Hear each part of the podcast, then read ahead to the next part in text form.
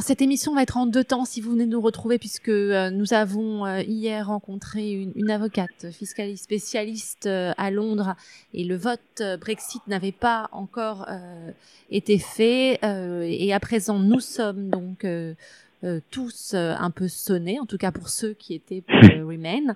Euh, ce matin à Londres pour euh, notre invité pour en parler. Nous devions parler des États-Unis, nous allons le faire, mais nous allons parler aujourd'hui avec Thomas Negarov, spécialiste des États-Unis, mais on va lui demander de commenter cette actualité euh, en Grande-Bretagne. Bonjour Thomas Negarov, merci d'être avec nous. Bonjour. Merci de m'inviter. C'est les Britanniques, pour certains, ont la, la gueule de bois ce matin. Hmm. Et les étrangers qui vivent ici euh, aussi ne savent pas à quelle sauce ils vont être mangés, même si nous le savons tous. Il va falloir que ça se mette en place. Il y a deux ans, euh, hmm. l'article 50 du traité de Lisbonne va devoir s'appliquer. Euh, pour parler euh, un petit peu technique, comment ça va se passer et quel est le regard des, bah des, des gens en France comme vous euh, ce qui vient de se passer, c'est un bah. moment historique tout de même. On ne sait pas où on oui. va, mais c'est historique. Euh, oui, justement, c'est vraiment ça le, ce qui domine aujourd'hui, je crois, c'est la sidération face à un événement tout à fait euh, euh imprévu, inimaginable, et comme euh, dans chaque moment, grand, grande bifurcation de l'histoire, on est, on est un peu évidemment sidéré parce qu'on est face à, à l'inconnu, et l'inconnu, c'est c'est l'Europe de demain, c'est le Royaume-Uni de demain, parce que quelle question pour pour l'Irlande, pardon, quelle évolution pour pour l'Écosse. Et donc on est euh, aujourd'hui dans l'interrogation, dans, les, dans le questionnement. Et donc forcément, euh, aujourd'hui, il y a plusieurs plusieurs manières de voir les choses. Certains euh, finalement se disent bah, pourquoi pas? Finalement, c'est la fin d'une d'un grand malentendu, euh, euh de quasiment euh, plus de 40 ans de malentendu, d'un pays qui est entré euh, à reculons dans l'Europe, un peu poussé par les États-Unis, qui n'a jamais vraiment voulu l'être, qui reste finalement attaché à sa tradition de, fin de la fin du 19e siècle, de ce splendide isolement, à savoir rester en dehors de l'Europe et s'assurer toujours que l'Europe est suffisamment équilibrée pour ne pas risquer montée en puissance d'une grande puissance européenne qui pourrait envahir le Royaume-Uni. Donc il y a une sorte de est-ce qu'on est parvenu à ça? Et du coup, euh, ceux qui se disent ça se disent bah est-ce que c'est pas l'occasion euh, euh, bah, de faire avancer le projet européen, de faire avancer l'intégration européenne. le Royaume-Uni est quand même, ayant quand même été marqué par une forte réticence à ce projet européen, mais en même temps, est-ce qu'on peut pas aussi se dire que ce qui se passe au Royaume-Uni n'est pas absolument déconnecté de ce qui se passe en Europe, et que si aujourd'hui on interrogeait les, les Européens sur sur le projet européen lui-même, il n'est pas sûr qu'ils votent différemment des, des, des, des Britanniques. Donc, est-ce qu'il y a une spécificité britannique ou est-ce qu'il y a une spécificité européenne aujourd'hui? Est-ce que le projet européen est mort? Ça, c'est les grandes questions qu'on se pose aujourd'hui. Donald Trump est en Écosse. Il a fait le déplacement. Pas par hasard, il est en Écosse, mm. il a commenté ça depuis l'Écosse en disant c'est formidable, les Britanniques euh, ont pris le contrôle sur leur pays. Ça, c'est ce qui fait très très peur, bien évidemment. C'est le commentaire, mm. euh, parce que c'est la porte ouverte. On suivait déjà euh, les élections euh, aux États-Unis. bien sûr. De Donald Trump et le fait qu'il soit en Écosse, c'est pas le hasard. Ouais. Alors bien sûr, alors évidemment, mais alors sauf que le fait qu'il soit en Écosse, en sortant de son hélicoptère, il a hurlé Brexit est fantastique. Ok, d'accord, mais la, la seule nuance, c'est que les Écossais, l'Écosse a voté, voilà, l'Écosse a voté pour le Remain, donc qui se trompe comme souvent. Un président inculte, c'est possible. Je sais pas si c'est, je sais pas si c'est de l'inculture. En tout cas, en tout cas, il est comme toujours assez malin. Il saisit bien, il saisit bien quelque chose là, qui est effectivement, il, il, il, parle pas aux Européens, il parle aux Américains à travers les Européens comme toujours. Les, Américains s'intéressent assez peu aux affaires internationales historiquement.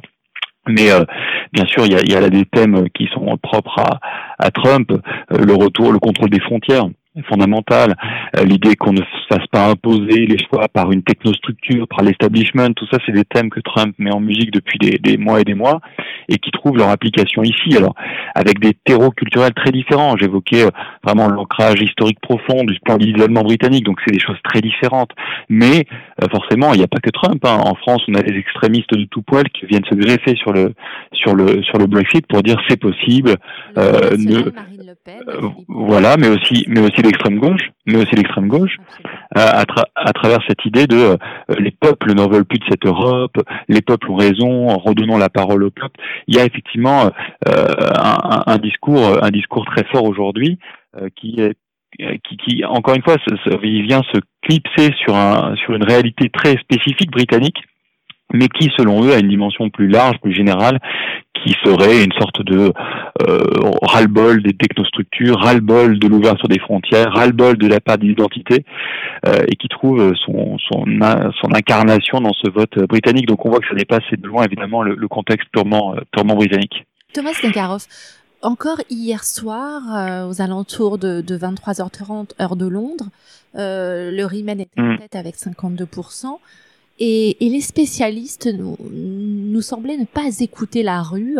Euh, il y avait une nuance entre ceux qui allaient sur les plateaux télé et radio commenter euh, mm. ce, ce, vote et si vous parlez aux gens dans la rue qui eux étaient convaincus du Brexit parce qu'ils le voulaient. Mm.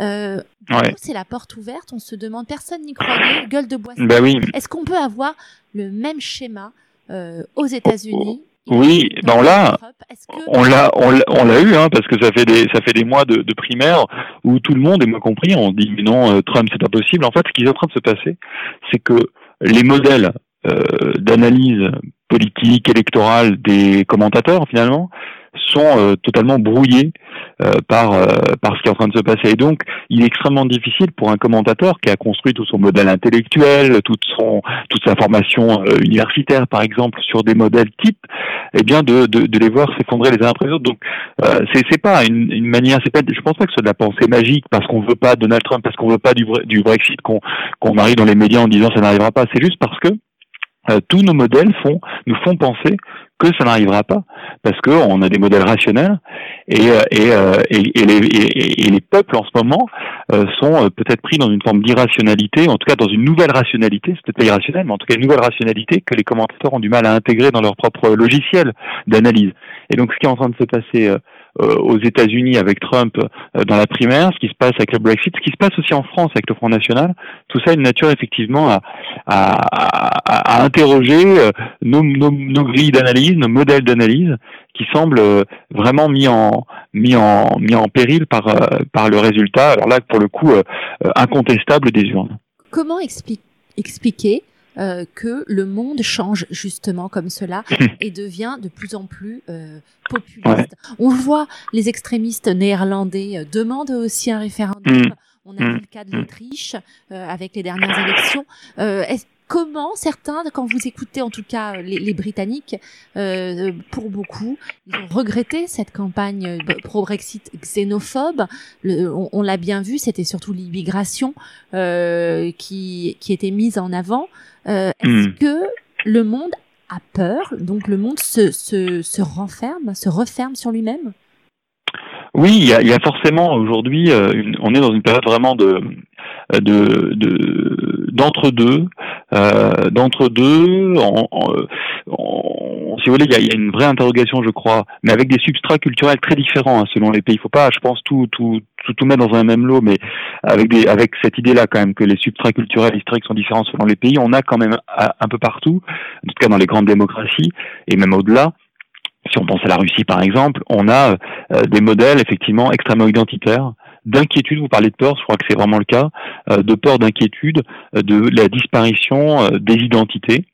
Euh, dans un euh, dans un monde globalisé. Alors bien sûr, euh, après il y a différentes réflexions à mener là-dessus, mais sur un monde globalisé, avec en plus une forme d'horizontalité de l'information, d'horizontalité de la culture, d'horizontalité des modèles politiques. On a aujourd'hui les frontières les, volent en éclats de partout, et forcément c'est quelque chose de, de, perturbant. Vous savez le, grand le grand Gramsci, Antonio Gramsci, qui était un, des grands penseurs du, du communisme italien, écrivait au tout début du XXe siècle, je crois, le vieux monde se meurt, le nouveau monde tarde à apparaître, et dans ce clair-obscur surgissent les monstres. Et on est, je crois, un peu dans cet entre-deux aujourd'hui.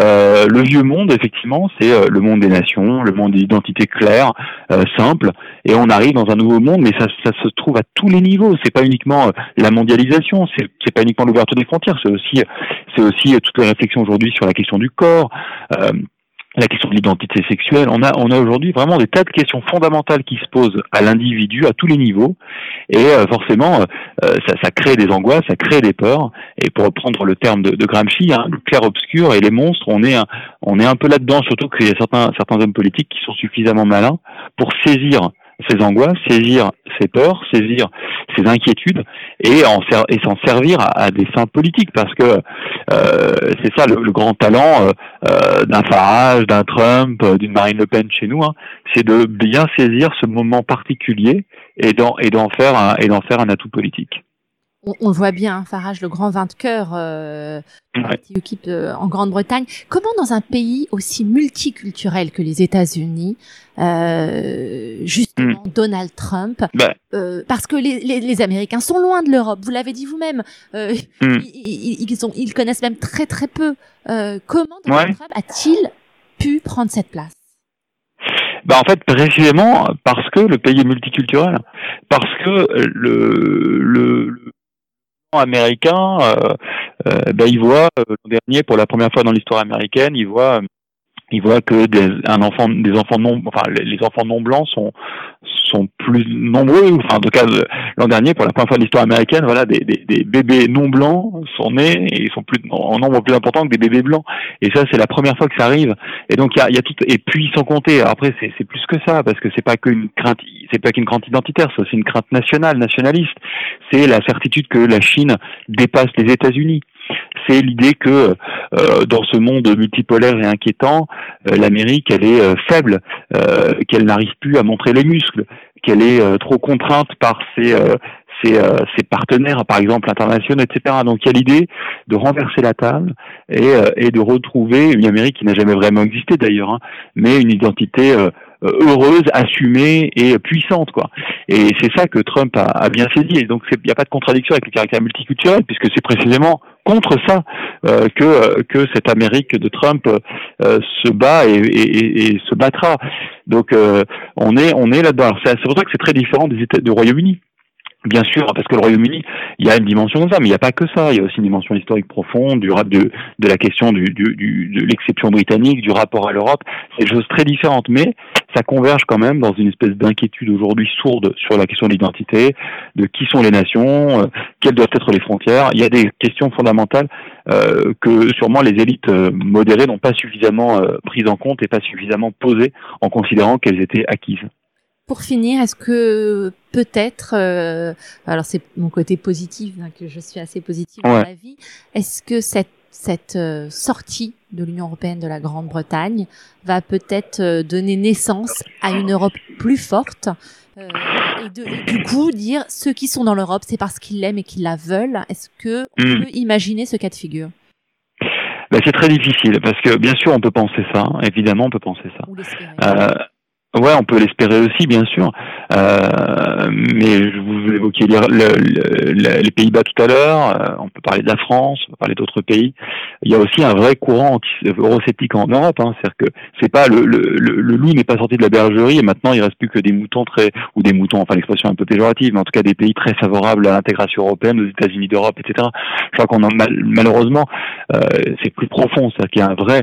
C'est oui, euh, je répondrai oui à votre à votre question à condition que l'Europe se réinvente complètement et euh, peut-être avec encore moins de pays et, et, vraiment réécrire. Là, on est passé à une page vraiment blanche. Euh, il faut réécrire quelque chose. Alors c'est, toujours excitant. Vous savez, Jean Monnet écrivait euh, dans ses mémoires euh, l'Europe se fera par les crises. Euh, elle est la somme des réponses apportées à ces crises. Donc ça, c'est effectivement de nature à être plutôt optimiste. Euh, L'Europe, dans son histoire, n'a cessé de rebondir, de se relancer, les fameuses relances européennes, après des gros coups d'arrêt. Reste à savoir si celui-ci, euh, c'est pas plus qu'un coup d'arrêt, est-ce que c'est même pas un, coup d'arrêt, un recul? Euh, À voir, mais euh, les, les, jours à venir sont difficiles pour l'Europe. Euh, voilà, espérons bien sûr, on peut tous, enfin en tout cas moi et vous, j'ai l'impression, on peut tous espérer bien sûr que qu'on en sorte par le haut et que et que de cette de cette mauvaise chose sorte un projet européen peut-être plus assumé, euh, plus cohérent aussi, euh, plus social aussi et, et plus politique. Absolument. Merci beaucoup, euh, Thomas Nekarov. Euh, il y a quelques minutes, euh, David Cameron a annoncé bien évidemment son retrait, son départ. D'ici le mois d'octobre, un nouveau Premier ministre va venir bah, poursuivre ce, ce, changement de cap puisqu'il était euh, pro-Rimen, il s'est battu jusqu'au bout. Euh, et euh, donc voilà, c'est une mm. page se tourne, un tournant historique, mais pas seulement pour la Grande-Bretagne, comme vous l'avez dit, pour toute l'Europe. Merci encore, Thomas Merci beaucoup. À bientôt. Merci. Au revoir.